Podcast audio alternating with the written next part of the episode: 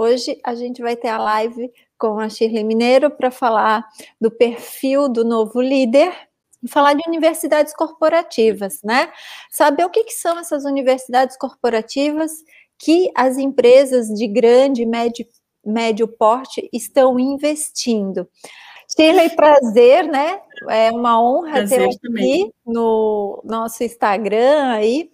E eu gostaria que tu te apresentasse para as pessoas, falasse um pouquinho quem é a Shirley, né? No que, que ela trabalha, qual é a expertise. É, te apresenta para o nosso público e depois lembrando, né, que esse é, essa entrevista de hoje, né, esse bate-papo de hoje, vai também para o podcast Vá Além. Legal. Então, meu nome é Shirley Mineiro, eu sou aqui de Santa Catarina, eu trabalho já há 20 anos na área de recursos humanos. Eu me formei em biblioteconomia e fui fazer um estágio dentro da área de RH, acabei me apaixonando pela área e estou há 20 anos nessa área, trabalhando diretamente na parte de desenvolvimento de pessoas e treinamento. Eu fiz daí para me, me aprimorar né, na área de RH, já que eu tinha feito uma outra área que apesar de ser muito parecido em termos de gestão do conhecimento, onde a gente aplica a gestão do conhecimento é dentro da área de RH, eu fui fazer MBA em gestão de pessoas, fiz uh, formação em coach, PNL, enfim, tudo que tem a ver com essa área, eu entrei para conhecer melhor, para me desenvolver e para desenvolver os colaboradores das empresas e hoje é uma área que eu atuo, que eu gosto bastante, né? E estou sempre envolvida em projetos da área de recursos humanos, principalmente agora no, nessa parte de agilidade, RH agile, né? De inovação dentro da, das empresas. E é uma coisa que me envolve muito e eu estou sempre na, na lida, ali na parte da frente, para conseguir que essas empresas consigam se modificar, né? Principalmente porque eu sempre trabalhei em empresas muito tradicionais é a pessoa que está trazendo a inovação para as empresas, é uhum. é isso, está deixando o RH ágil. E aí, ágil. Então, uhum. hoje a gente vai falar um pouquinho sobre isso, né? O que, que é esse RH ágil? O que, que é um, um líder, o, o, perfil desse novo líder e das universidades corporativas uhum. também, que a Shirley também faz esse tipo de projetos para as empresas, né? Então, então vamos lá, Shirley qual é o perfil desse novo líder? Já que tu está no RH e tu está lidando com essa, é, com essa nova agilidade, e agilidade não quer dizer fazer com pressa, né? Uhum. É, é, diferente disso. E qual o líder que as empresas estão buscando? O perfil dele das habilidades? É um líder que ele tem que ser ágil, mas esse ágil, ele é, por exemplo, vamos pegar uma área de RH. Uma área de RH, ela tem muita operação, né? Eu tenho lá a pessoa da folha, a pessoa do ponto, a pessoa do benefício. E hoje eu tenho um profissional que às vezes é muito caro para a empresa, mas que ele está lá lançando nota, né? E o que, que é essa agilidade? É você trocar esse, essa operação, é eu, eu usar melhor aquele colaborador. Ao invés de eu estar lá oito horas por dia lançando uma nota, eu vou uh, olhar no mercado, qualquer tecnologia que pode me auxiliar a, a diminuir essa operação e fazer com que esse profissional, ao invés de ele ficar lançando a nota, ele ficar estratégia, né? Então, ele ir para a estratégia da, daquela atividade. Por exemplo, estou lá no, lançando nota de plano de saúde. Ao invés disso, eu vou lá e verifico. Uh, uh, 60% das mulheres não fazem, por exemplo, eu tenho 60% de mulheres dentro da empresa, e dessas, só 10% fazem exame ginecológico. Então, eu vou trabalhar, vou estudar e vou fazer campanhas dentro da organização para que essas mulheres façam e, e, vejam a importância de fazer o exame ginecológico. Então, é trabalhar esse lado, é trabalhar mais o pensar ao invés do operacionalizar. Né? Então, é esse que é o que, é, que, precisa, que, que a gente precisa de líderes que tenham essa visão dentro da empresa tu tá buscando os líderes com aquela visão mais humanizada, é isso, Exatamente. né? Exatamente. Que tem a, a, consciência social que a gente fala tanto, né? Que é aquelas habilidades das soft skills, então, porque a, uhum. porque a, hard skill ele já tem quando entra, né? uhum. né? Ele já e como tu disse, eu achei ótima essa tua fala de se eu quero alguém para o financeiro, eu arrumo um bom financeiro, mas a gente sabe hoje que tem softwares excelentes uhum. na área financeira e, e é uma área que está evoluindo muito nessa gestão de softwares, né? Mas o cara hoje precisa também lidar com a equipe e engajar pessoas. É a mesma coisa para as outras áreas. Os, o hard skill é importante, mas a soft skill engaja o time para que a empresa alcance o objetivo. Esse perfil é, hoje está sendo muito procurado, porém, eu acho que tem muitas empresas que ainda não se atentaram para ele, mas que bom que muitas já estão acordando e que uhum. você percebeu essa necessidade. E falando da, da universidade corporativa, né? Como é para uma empresa implantar uma universidade corporativa e quais as habilidades que as pessoas que vão implantar no RH precisam ter?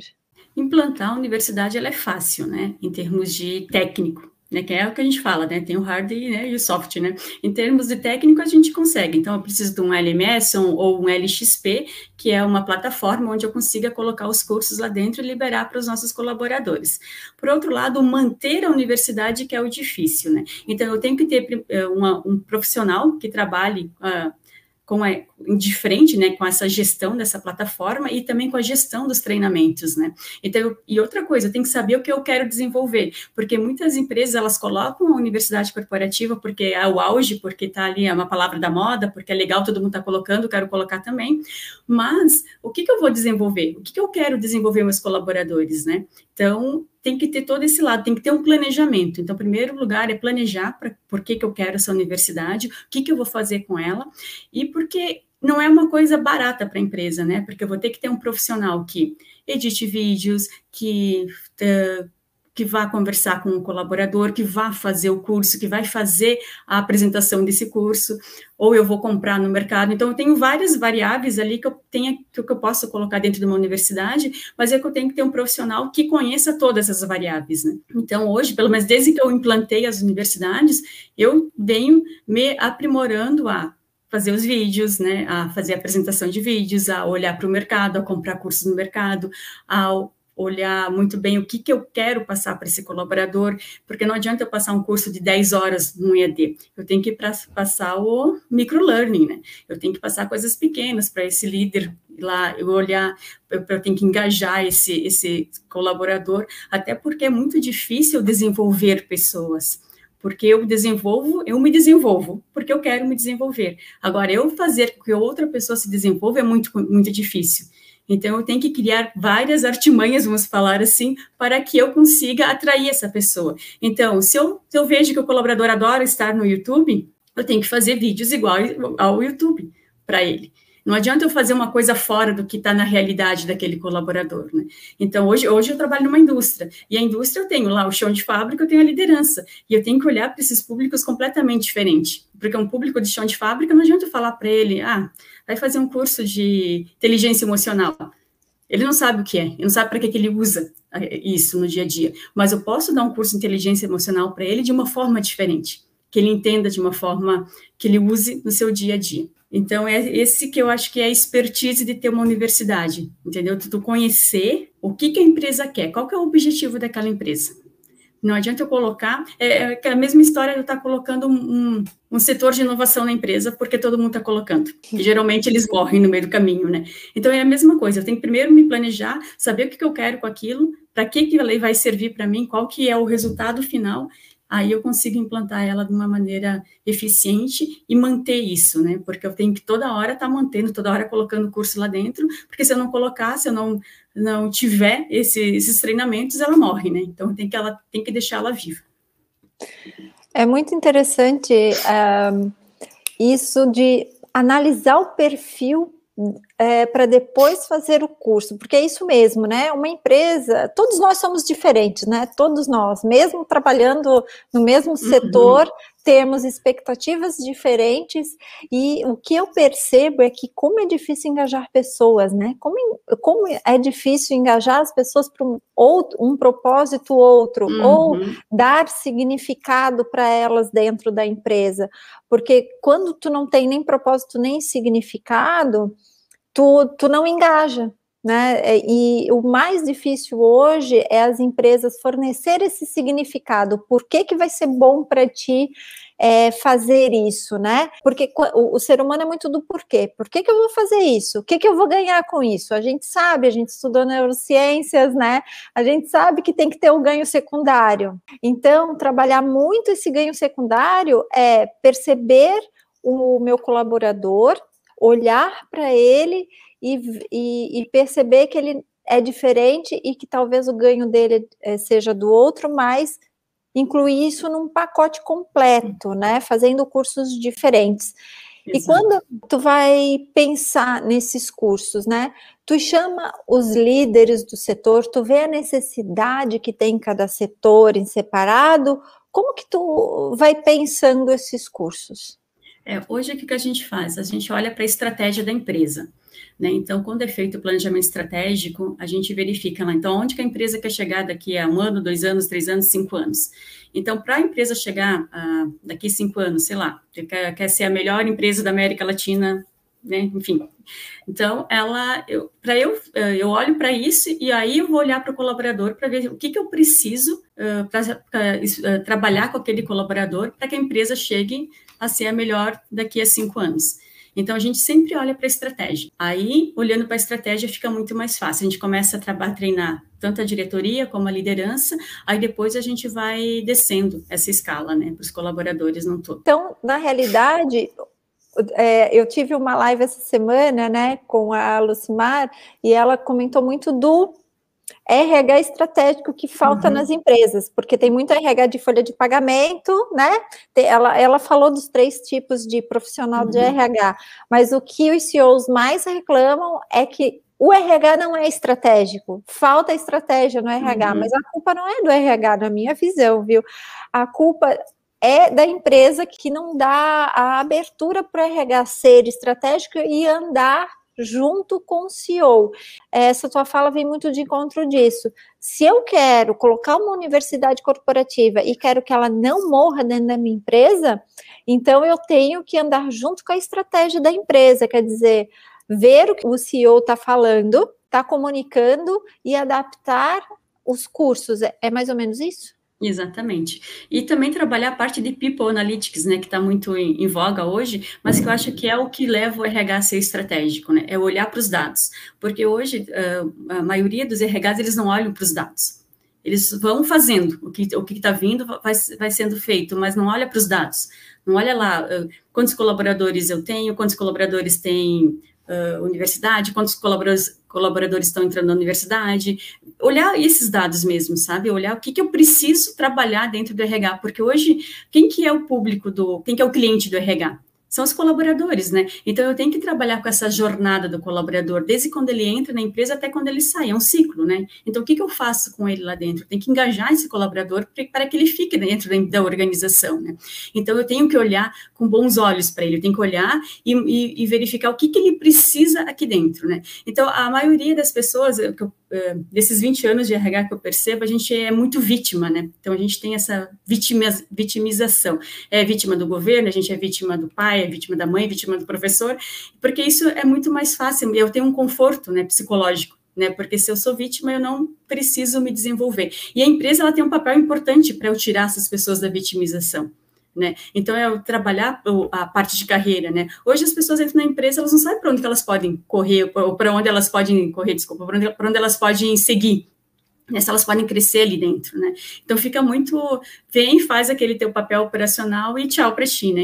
Mas tem que, tem que ter esse cuidado com o colaborador, né? E mostrar para ele, não, tu pode chegar nessa empresa, tu pode chegar até aqui, ou tu pode ir para lá, tu pode ir para cá, mas ele tem que ter essa visão. E uhum. acho que essa parte de análise de dados ajuda muito o RH a ser estratégico, porque daí ele consegue olhar para tudo isso, né? Aí, quando eu chegar na frente do, do, meu, do meu CEO, por exemplo, eu chego com dados. Né? Hoje, a maioria dos gerentes de RHs, eles não chegam com dados. Com dados. O, o presidente pede alguma coisa lá, ele não sabe. Né? Então, ah, quantos colaboradores nós temos? Ah, acho que temos mil e pouco, cinco mil e pouco, não tem o dado preciso, né? E acho que uhum. isso que falta. Tem, tem, tem, tem a, a, culpa dos dois lados, vamos pensar assim, né? Tem a uhum. parte do RH que tem que se envolver mais estrategicamente e também a parte da diretoria que tem que olhar para o RH para ele ser mais estratégico, puxar esse RH mais próximo da presidência. Ah, é verdade. Quando a gente olha para os dados, os dados mostram muita coisa, né? Por que está tendo essa evasão? Por que, que, sei lá, tem poucas mulheres em algum setor? Por que, que tem muitos homens em outro? Por que, que aqui não está funcionando isso ou aquilo, né? Por que está tendo muito afastamento em um setor? Então, esses dados são muito ricos. Quando a gente passa a analisar dados, a gente tem mais embasamento para conseguir as coisas para a empresa também, né? Exatamente. Porque uhum. uma coisa que o, o que às vezes o RH reclama muito, que eu percebo, é que ah, não tem, não tem verba, ou sempre ficam na mesma coisa, sempre que aquelas pesquisas 360 cansativas, uhum, né, que às vezes não consegue, não dão nem o feedback corretamente, é, enfim, vários erros e, e, ficam muito em cima de planilhas. Nossa, se, se eu colocar aqui no Instagram, tem uma planilha nova de RH, como, né, enche de gente querendo, mas se coloca um curso de inteligência emocional, análise de dados, todo mundo corre, ninguém uhum. quer. Então, como tu falou, realmente a culpa é dos dois lados. É, é uma via de mão dupla na realidade. Tudo que a gente faz, tanto para o desenvolvimento quanto para estratégia, enfim. Uhum. É, e quando a gente vem com dados, é, enche os olhos de quem é administrador, porque os dados tra podem trazer também aquilo que as empresas buscam, né? Quanto que vai custar para eu investir nisso aqui e se eu não investir, quanto que eu vou pagar lá na frente de prejuízo também, né? Uhum, é, porque um, um, colaborador que sai, olha quanta coisa, principalmente na indústria, se perde, porque tu já deu treinamento, né? Tu é, ficou ali meses treinando a pessoa para fazer a para executar o serviço e daqui a pouco ele fica doente ou daqui a pouco ele pede um afastamento e quanto que custa isso para a empresa, né? Para a empresa e para o governo também, porque depois de 15 dias é encostado, como a gente fala uhum, nos antigamente, né? Eu sou das antigas, que depois de 15 dias a gente é encostado. Aí, que aí pede, é, é, vai, sai para tratamento, isso custa para os dois lados. Uhum. Então, trabalhar a prevenção é isso, é analisar dados e se aqui eu tenho é, muito afastamento, alguma coisa está errada. Então a gente tem que investir num curso ali. Porque a gente é, fala muito que a gente escuta em cursos, em TV, enfim, né? Que é aquela coisa assim: ah, não, esse pessoal Y, milênio, não querem nada, eles não querem trabalhar, eles já querem entrar no outro, no outro dia, já querem ser gerente, né? E assim, eu trabalho com, desde, desde que eu entrei na área de RH, eu trabalho com menor aprendiz, né? E eu nunca vi isso, eu nunca vi eles querendo ser no outro dia já gerente, né? Então, eu acho que a gente, quando tu tem esses dados, tu consegue desmascarar esses, uh, esses conceitos que se tornam, né, dentro do, dentro do ambiente até acadêmico às vezes, né? Porque não vou dizer que não tenha não tem aquele que quer ou que não que todos não queiram virar gerente, óbvio todo mundo quer crescer, mas não é não é daquela forma que eles falam, né? Eu lembro que quando eu, eu, eu sou da geração X, né? Nós somos da geração X, sempre falavam mal da geração Y, né? Ah, que esse pessoal não, não quer nada com nada. Agora é os milênios, agora é os Zs, enfim. E eu lembro que quando eu tinha 19 anos, uh, eu trabalhava na perfumaria e a minha a dona da, da perfumaria, lá, minha chefe, falava assim: Meu Deus, essa geração ali, que ela apontava para mim, eles vão chegar nos 40 e vão estar tudo morto já, porque vive com droga, bebe, não sei o quê. E eu pensava comigo, meu Deus, eu nem, nem saía de casa direito. então, para ver como, como, são conceitos muito uh, que são invasivos, né, muitas vezes, né, porque você acaba uh, pontuando alguma coisa, né, apontando uh, para uma, uma geração que não é, não é isso tudo, né? Tem sempre os que desviam da curva, mas não é tudo isso, né? Então, por isso que eu gosto muito de trabalhar com dados, porque os dados mostram né, esse tipo de coisa. Muito interessante isso, uhum. mesmo porque a generalização ela é burra e a gente aprende isso uhum. na PNL, né? Que Exato. todos somos uhum. diferentes uhum. e a comunicação não violenta. Amanhã eu vou dar uma aula no MBA da Conectar Mentes em Neurociência e Psicologia Positiva e vou falar da comunicação não violenta e do coach positivo, e é bem isso mesmo. A gente mostra a CNV, ela vai contra a generalização, né? E também uhum. a PNL, ela fala muito, não generalize as coisas, porque somos todos diferentes, né? Todo, todo homem, é, todo homem trai a mulher, todo homem é vagabundo, como a gente, né? Uhum. Muitos falam, não, nem todos, né? Somos todos diferentes. Então, é, a gente tem que cuidar com a generalização, que são as crenças limitantes e que muitas vezes esses julgamentos de, a gente já olha para a pessoa com julgamento na realidade e já muda a forma de tratamento com ela dentro da empresa, uhum. né? Pelo, pela nossa visão, pelo nosso julgamento. Então, é, é isso aí mesmo. Eu tenho uma filha de 23 anos e ela é super dedicada. É, esses dias eu ainda estava falando com ela, olha, né, tem que cuidar, né, cuidar da mente, é, porque ela é super dedicada, ela é, como, é, assim, se tiver uma vírgula, ela é uma cautelosa no disque, pensa, se tiver uma vírgula fora do lugar, ela tem um infarto, né, então, então não tem, também vai totalmente de encontro uh, a, a essa generalização de, ah, e ela pensa, ela nem pensa assim em, sei lá, ser gerente, ela, uhum. meu, é um passo de cada vez. Cada vez isso, isso, isso, tudo tem a ver com a cultura, né, Shirley? Uhum. E dentro da empresa, o RH, ele vive isso, né? Ele vive essas culturas diferentes. Como que é lidar com essa diversidade dentro de uma empresa? Então, em uma empresa tradicional é bem complicado, né? Então, porque tem aquele gerente que olha para uma pessoa que vem fazer um recrutamento porque ele tem um piercing ele já não quer contratar, ou porque tem o cabelo azul não quer contratar, ou porque tem uma, uma porque a diversidade também é opiniões diferentes, né?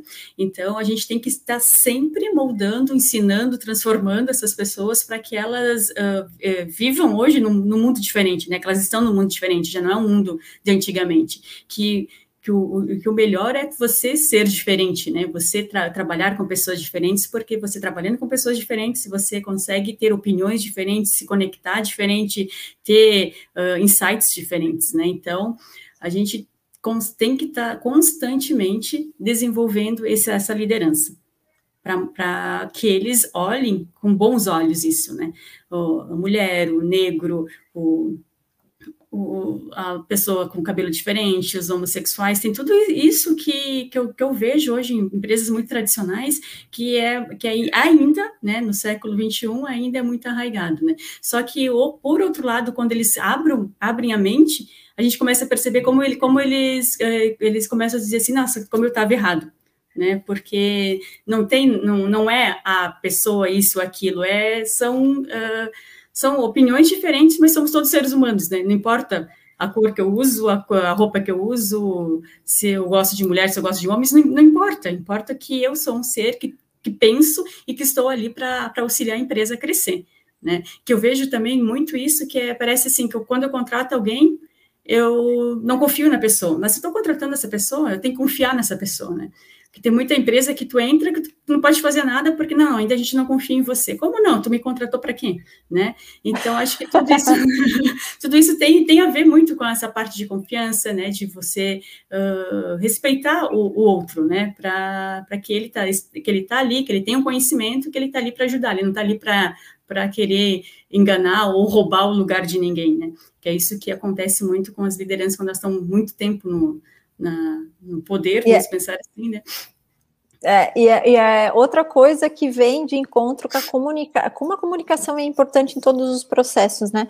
Porque quando a gente fala da comunicação assertiva, né, a gente fala da confiança. Se eu não tenho confiança em quem trabalha, em quem trabalha comigo, eu não consigo ser assertivo, uhum. né? Não sendo assertivo com essa pessoa, ela não vai conseguir produzir o que eu espero. E aí começa a gerar todo o conflito. Como é engraçado isso. E também as várias pesquisas mostram que a diversidade é importante para a inovação, porque ter uma equipe que imagina uma equipe com todos cautelosos, todos uhum. demorando para entregar, né, por causa da vírgula que não está no lugar a, empresa também, é, o time não produz com qualidade. Agora, quando eu tenho um cauteloso que vai segurar um influente, que também vai dar um freiozinho lá no dominante, que é um tratorzinho e passa por cima de todo mundo, né? E vai, e, e vai conseguir balancear isso vai fazer a, o time produzir, e é interessante esse olhar da universidade corporativa para essa diversidade e saber que é importante né? A gente já está indo, passa muito rápido essas lives. Os dois, faltam dois minutos, mas eu gostaria que tu deixasse assim uma dica, né? Hoje eu estou começando no mercado de trabalho, ou não começando, já comecei no mercado de trabalho, mas estou deslocado, estou precisando me recolocar, né? Estou esperando uma oportunidade, estou em busca de uma nova oportunidade. Né? É. Estou eu gosto de falar assim, eu não estou desempregado, estou disponível, disponível né? né? Estou disponível para oportunidades. Para essas pessoas aí que estão disponíveis para aproveitar oportunidades que as empresas estão oferecendo, o que, que você fa o que, que você falaria para elas de dica? Qual curso fazer? O que, o que correr atrás para aquele algo mais que as empresas estão querendo hoje num colaborador? Em primeiro lugar, a, primeira, a dica essencial seria vai para a área de tecnologia, que hoje é o que, é o que vai ser o futuro, né? Então, gostando ou não, né? Acho que tu tem que ali dentro encontrar alguma coisa que tu goste e, e fazer, porque todas as profissões vão ir para a área de tecnologia.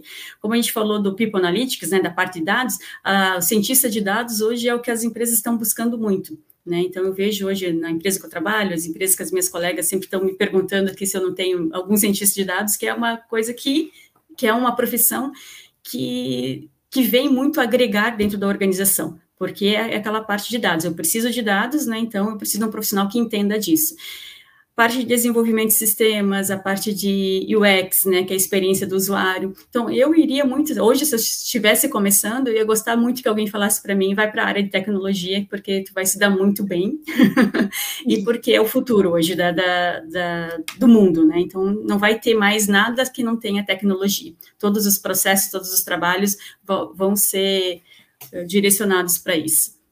E, eu, e, e, o mais legal ainda é que tem muito curso gra, gratuito na internet, né? Então, hoje, se a pessoa não tiver condições de pagar, ela, ela consegue muitos cursos gratuitos para começar a trabalhar. Eu tenho até um exemplo de uma colega minha, que é jornalista, trabalhava dentro do jornal, e jornal hoje se foi, né? E ela começou a fazer, fazer vários cursos gratuitos na área de tecnologia, depois de seis meses ela já estava ganhando o dobro do que ela ganhava no jornal. Então, acho que é isso que a gente tem que, que que passar para o pessoal que está ali esperando oportunidades. As oportunidades estão aí, tem muita vaga de tecnologia aberta no mercado, e é só estudar que a gente consegue um, é, um, é um lugar para nós. Né? ter vontade e agir, né? E Porque agir, ficar em casa esperando as coisas passar não adianta. E não isso adianta. que tu falou é uma realidade. Eu estou. Tô é, com um artigo para ser publicado, né? Ele vai ser publicado no livro, é, é da área de psicologia, mas eu estou estudando as mulheres na TI, né? Então, o artigo vai para. Eu fiz uma revisão integrativa agora. Essa pesquisa ela mostra a defasagem das mulheres na área de TI, já falando, complementando isso que tu colocou, né? Somos duas mulheres aqui nos comunicando, então vou deixar um recado é, para as mulheres e para também serve para os homens, mas os homens estão bem colocados na TI. Quem não está bem colocado é a mulher. Nós estamos com uma defasagem enorme, né? 20% só de mulheres no Brasil em TI, cursos universitários, 13%. Isso vai trazer um desemprego para as uhum. mulheres muito grande daqui para frente, porque, como a Shirley acabou de falar, as profissões já do presente, a grande maioria tirando mindfulness yoga, que são uhum. coisas que também é, são profissões que, que estão em, em, crescimento e vão continuar em crescimento porque a gente precisa cuidar da mente das pessoas, mas as empresas buscam muito fortemente a área de TI e nós, mulheres, estamos muito na área de humanas e de saúde, estamos pouco na área de TI, vamos sofrer com desemprego se a gente não correr atrás. Então, ótima dica essa sua, complemento com a minha pesquisa, porque é algo que me preocupa também, né? E são áreas em crescimento e que precisam de representatividade feminina. E é muito importante isso que nós é, a, olhemos para isso com carinho. Shirley, eu quero te agradecer, foi muito bom e rápido, muito rápido, rápido esse nosso né? É, eu falei que passava rapidão, né? Mas qualquer dia a gente entra aqui novamente. A Shirley uhum. também é nossa professora lá no Conectar Mentes. Ela dá aula no MBA de Psicologia Positiva e Neurociências.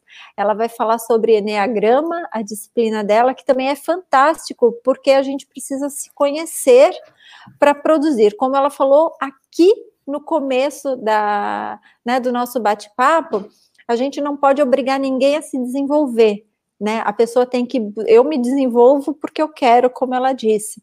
Então, é, se a gente ficar parado, a, a gente vai perder oportunidades. Então, vá se desenvolver, né? Busque oportunidades e abra sua mente para o novo, tá? E vá além. É, obrigada, gente. Obrigada, Chico. Obrigada também e pela oportunidade. A gente se vê em breve aqui. Então, tá bom. Um abraço. Tchau, tchau, gente.